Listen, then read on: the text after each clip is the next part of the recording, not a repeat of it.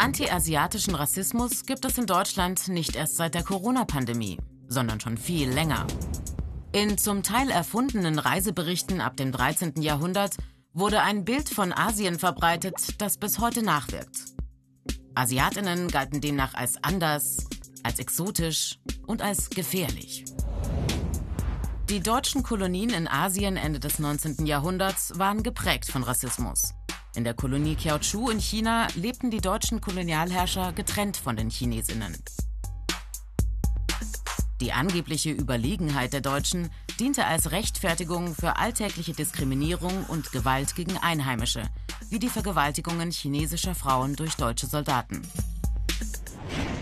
Um 1900 wehrten sich chinesische Kämpferinnen der sogenannten Boxerbewegung gegen unter anderem den deutschen, den japanischen und den US-amerikanischen Imperialismus.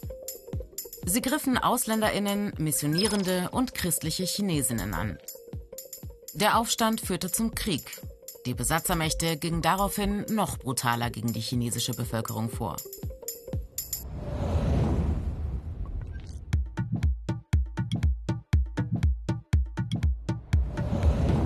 Hamburg, August 1980.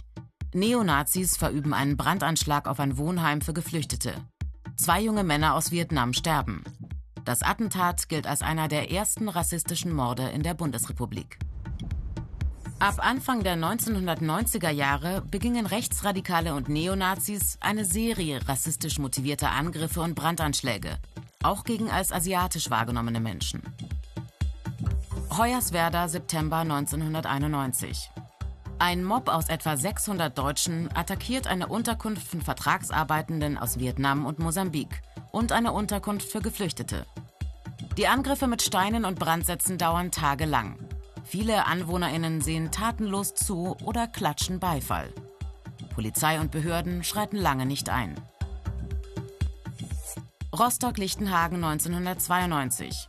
Hunderte Rechtsradikale und Neonazis greifen unter Applaus von bis zu 3000 ZuschauerInnen das sogenannte Sonnenblumenhaus an. Hier wohnen Asylsuchende und vietnamesische Vertragsarbeitende.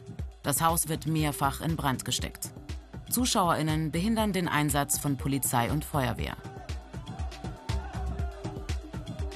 Die tagelangen Ausschreitungen können als Pogrom bezeichnet werden. Es waren die bis dahin massivsten rassistisch motivierten Angriffe in Deutschland nach Ende des Zweiten Weltkrieges.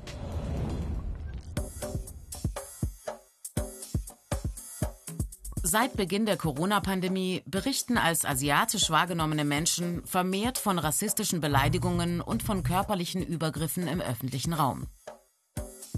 Bei der Antidiskriminierungsstelle des Bundes gab es allein bis November 2020 mehr als 100 Meldungen zu antiasiatischen Diskriminierungen wegen Corona. Die Fälle reichen von verweigerten Zutritten zu Arztpraxen und Supermärkten bis hin zu körperlichen Übergriffen.